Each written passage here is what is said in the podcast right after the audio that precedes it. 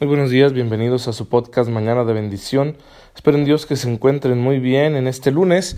Empieza la semana y con ello pues tareas, compromisos, quehaceres, trabajo, actividades, en fin, el frenesí de esta vida moderna en la que nos vemos sumergidos aunque no lo queramos y hay que intentarlo todo con la mejor actitud, pensando positivo porque queremos contribuir a que este mundo sea un lugar mejor.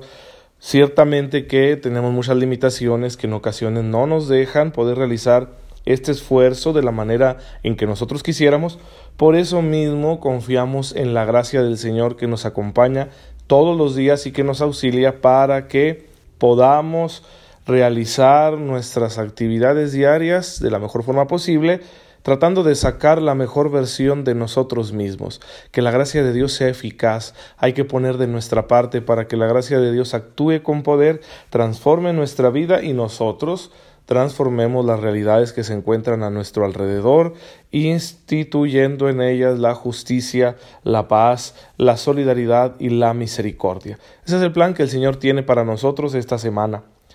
Bien, pues no hay que hacer San Lunes, aunque yo lo hice el día de hoy es mi día de descanso, así que, híjole, decidí levantarme tarde y antes me apuraba mucho cuando me levantaba tarde porque digo que solo lo hago en mi día de descanso, pero me preocupaba mucho por grabar el podcast y dejaba otras cosas para después y ya no me gustaba cómo estaba saliendo, así que hoy dije, bueno, voy a levantarme tarde porque lo necesito, pero primero voy a hacer lo que tengo que hacer hacer mis oraciones, voy a, alistarme, voy a ordenar mi cuarto y después grabamos el podcast.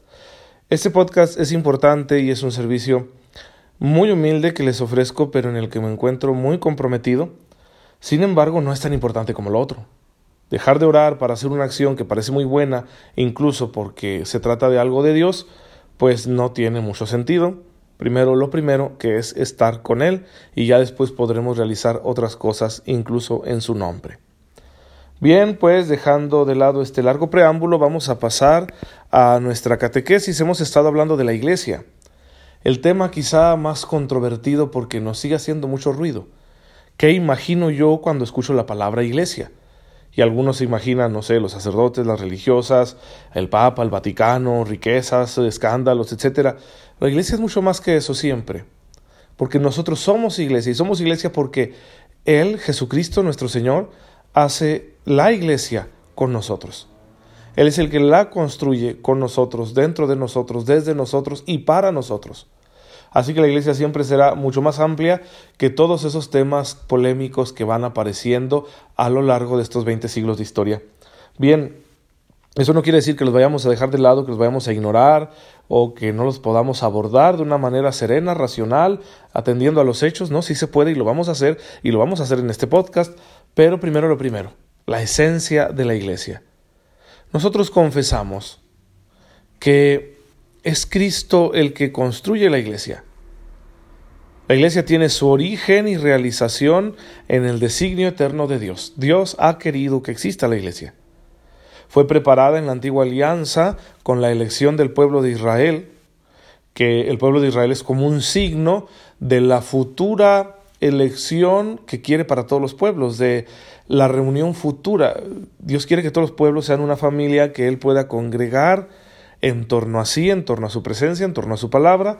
Y bueno, Israel era un signo, una semilla de eso que se realizaría posteriormente. La iglesia está llamada a ser esa reunión de todos los pueblos en el nombre de Dios.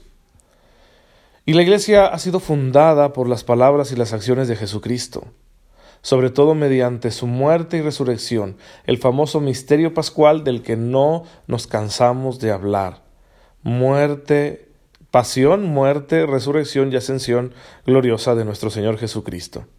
Es decir, Jesús tiene la intención de fundar una iglesia y lo hace así, con su entrega. Y esa entrega, ese sacrificio redentor lo deja en manos de la iglesia. Por eso lo anticipa en la última cena, en la institución de la Eucaristía, y da el mandato a sus apóstoles, hagan esto en memoria mía. Es decir, los apóstoles, que son la simiente de la iglesia, deberán continuar esa labor redentora de Jesucristo. Deberán continuar poniendo delante de los hombres la esperanza de la fe y celebrando el sacrificio eucarístico que es sacramento del único sacrificio salvador que Jesucristo realizó en la cruz.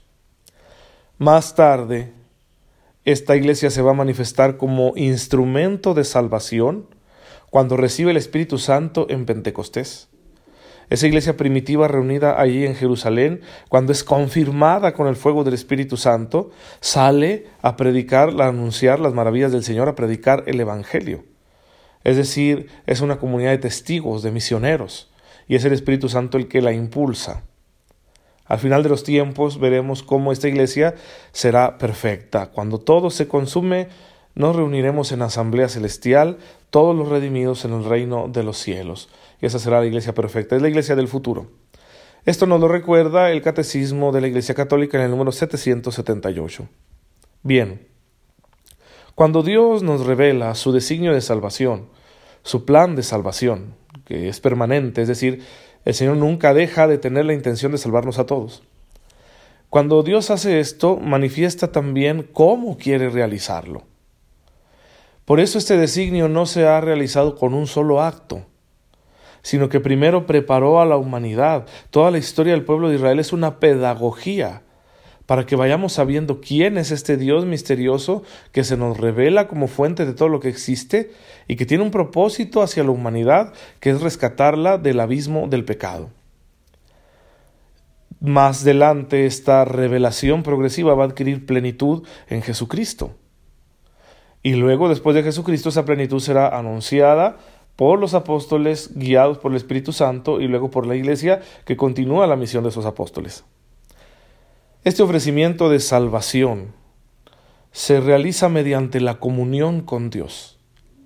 ¿Sí? La salvación no es algo que, que Dios realice extrínsecamente, sino que la salvación es que nos pongamos en un contacto íntimo con Él a través de la filiación divina, de la capacidad que tenemos de ser hijos de Dios, un tema que también ya tratamos aquí en el podcast, a través de la inhabitación de la Santísima Trinidad, es decir, cuando, cuando nos unimos al misterio de la salvación por el bautismo, el Padre, el Hijo y el Espíritu Santo habitan en nosotros. Y eso nos da una nueva identidad, nos pone en amistad con Dios, en una alianza, en un pacto con el Señor. Y es desde ahí desde donde se va realizando la salvación. Por eso no es una mera acción extrínseca, como que Dios hace algo fuera de sí mismo. No, es que lo hace a través de su misma naturaleza, su misma vida, la cual nos la comunica gracias a la mediación universal de Jesucristo nuestro Señor. Porque en Él lo divino y lo humano se encuentran unidos, sin mezcla ni confusión, pero tampoco sin separación. Es decir, Cristo es la alianza perfecta entre lo divino y lo humano. Y pues gracias a esta alianza se derrama en nosotros, se infunde en nosotros el Espíritu Santo, que pone a cada persona, a cada creyente en contacto personal y permanente con Jesucristo nuestro Señor, que es nuestro mediador, y a través de Él con la divinidad. Al ser hijos de Dios en Cristo también vamos a reconocernos hermanos. Es decir, esta experiencia de la salvación de Dios y que vemos que el acto salvador de Dios no es extrínseco, sino que procede de las mismas entrañas de Dios, por decirlo de alguna manera. No se trata de algo meramente individual. Como hemos sido creados como seres relacionales, es lógico que la salvación también tenga alcances así. Dios quiere que nos salvemos en fraternidad, en corporatividad, como un cuerpo, como una comunidad. Y eso es la iglesia. La iglesia debe realizar la unidad del género humano que Dios quiere que tengamos todos nosotros. Y este, esta unidad debe basarse en la común filiación divina. Es decir, yo soy hijo de Dios, tú también, por lo tanto somos hermanos. Y ahí estamos llamados a formar un solo cuerpo, un solo pueblo, una sola comunidad. No puede haber fraternidad entre los hombres si no reconocemos un Padre común, gracias al Espíritu Santo en el cual hemos sido engendrados de nuevo. La iglesia es el instrumento y es al mismo tiempo la realización de esta fraternidad espiritual que Dios quiere que tengamos. Si la iglesia es instrumento, es decir, la, la, fraternidad espiritual para que nos salvemos juntos, se realiza a través de la iglesia. La iglesia es la que nos hace hermanos, porque nos engendra por medio del bautismo y del anuncio de la fe, nos engendra y nos convierte en hijos de Dios. Pero al mismo tiempo pasamos a formar parte de esa iglesia. Sí, por eso no solo es el instrumento, sino también la consecuencia de esa acción. Somos iglesia en cuanto que somos engendrados como hijos de Dios y ya quedamos hermanados con el resto de los miembros del cuerpo de Cristo, que es la iglesia. Una iglesia que no es fundada por hombres, tampoco es una respuesta humana, por muy noble que fuera, a una experiencia de fe o de salvación, no. Es Cristo el que lo ha querido y como Cristo es Dios hecho hombre, entonces es una intención divina de que exista la iglesia como comunidad de fe, como comunidad donde podamos recibir los dones del Espíritu Santo, los medios de la salvación. El vivir una experiencia de salvación individualista contradice de manera radical el Evangelio, porque Jesucristo anunció esta unidad. Si tú te lees esa oración de Jesús, que le llamamos oración sacerdotal, que él hace durante la última cena, según nos narra San Juan, especialmente en el capítulo 17 de su Evangelio, si tú lo lees, te das cuenta del llamado profundísimo de Jesucristo nuestro Señor, que está a punto de ser entregado a que vivamos la unidad. Es una cosa muy importante. No pocas veces se ha postulado que esa unidad solo puede ser invisible, que no hay lazos visibles que nos unan realmente. Eso es vivir en una ilusión, porque entonces nadie puede reclamar para sí la salvación. ¿Cómo saber si yo pertenezco realmente a la iglesia invisible de Dios? No lo sé. Ah, es que porque tú crees en el Evangelio. Sí, pero hay tantas interpretaciones del Evangelio. ¿Cuál es la correcta? ¿Qué tal si la congregación en la que yo estoy yendo están interpretando el Evangelio de manera incorrecta y yo lo estoy creyendo?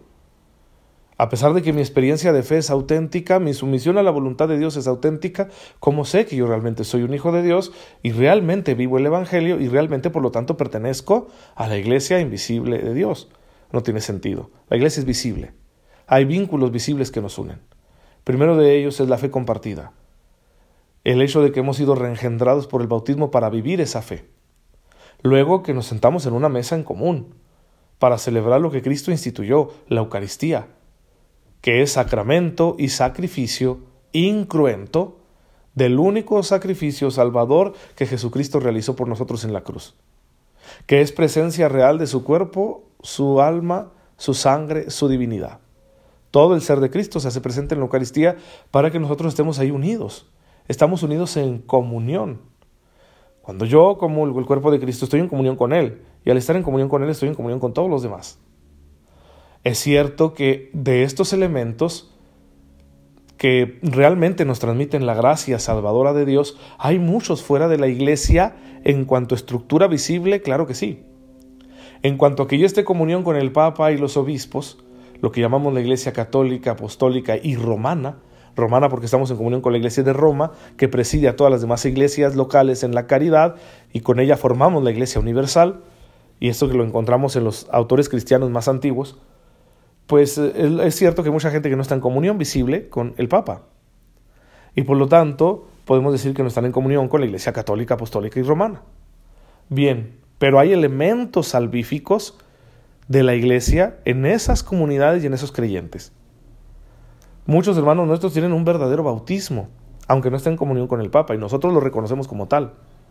Muchos hermanos nuestros tienen todos los demás sacramentos e incluso la sucesión apostólica, como es el caso de los hermanos ortodoxos. No están en una comunión perfecta con el Papa, pero tienen muchos de los elementos de salvación. Y así hay comunidades que tienen más, comunidades que tienen menos. Qué bueno, porque Dios no deja solos a los hombres. Acontecimientos históricos que han generado profundas y dolorosas divisiones en la iglesia y que hay que orar por la unidad para que se acaben esas divisiones pero que la gente que luego nace en estas confesiones pues no tiene la culpa y están participando realmente de elementos vivos de salvación. Pero elementos vivos de salvación que no se dan a sí mismos, sino que vienen de la iglesia. De alguna manera forman parte de la iglesia, muchos incluso aunque no lo sepan. Pero el llamado está a que la unidad sea visible. ¿Cómo podemos predicar el Evangelio de Jesucristo sin manifestar esa unidad visible y sobre todo sin que se note la caridad que debemos practicar unos con otros dentro de esa unidad? Es un antitestimonio que hace que resulte muy difícil la evangelización del mundo. Por lo tanto, podemos entender que el designio de Dios es que sí haya esa unidad visible. Nosotros debemos rogarle al Señor hacer penitencia y convertirnos todos los días para que esa unidad visible se vaya realizando hasta que exista una sola iglesia con un solo pastor.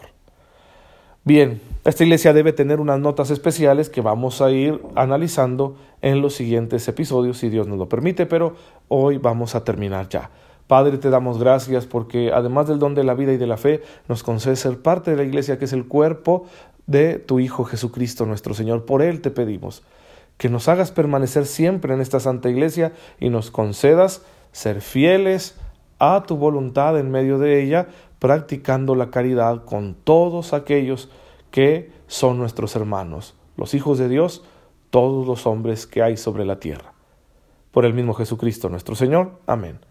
El Señor esté con ustedes. La bendición de Dios Todopoderoso, Padre, Hijo y Espíritu Santo, descienda sobre ustedes y los acompañe siempre. Nos vemos mañana si Dios lo permite.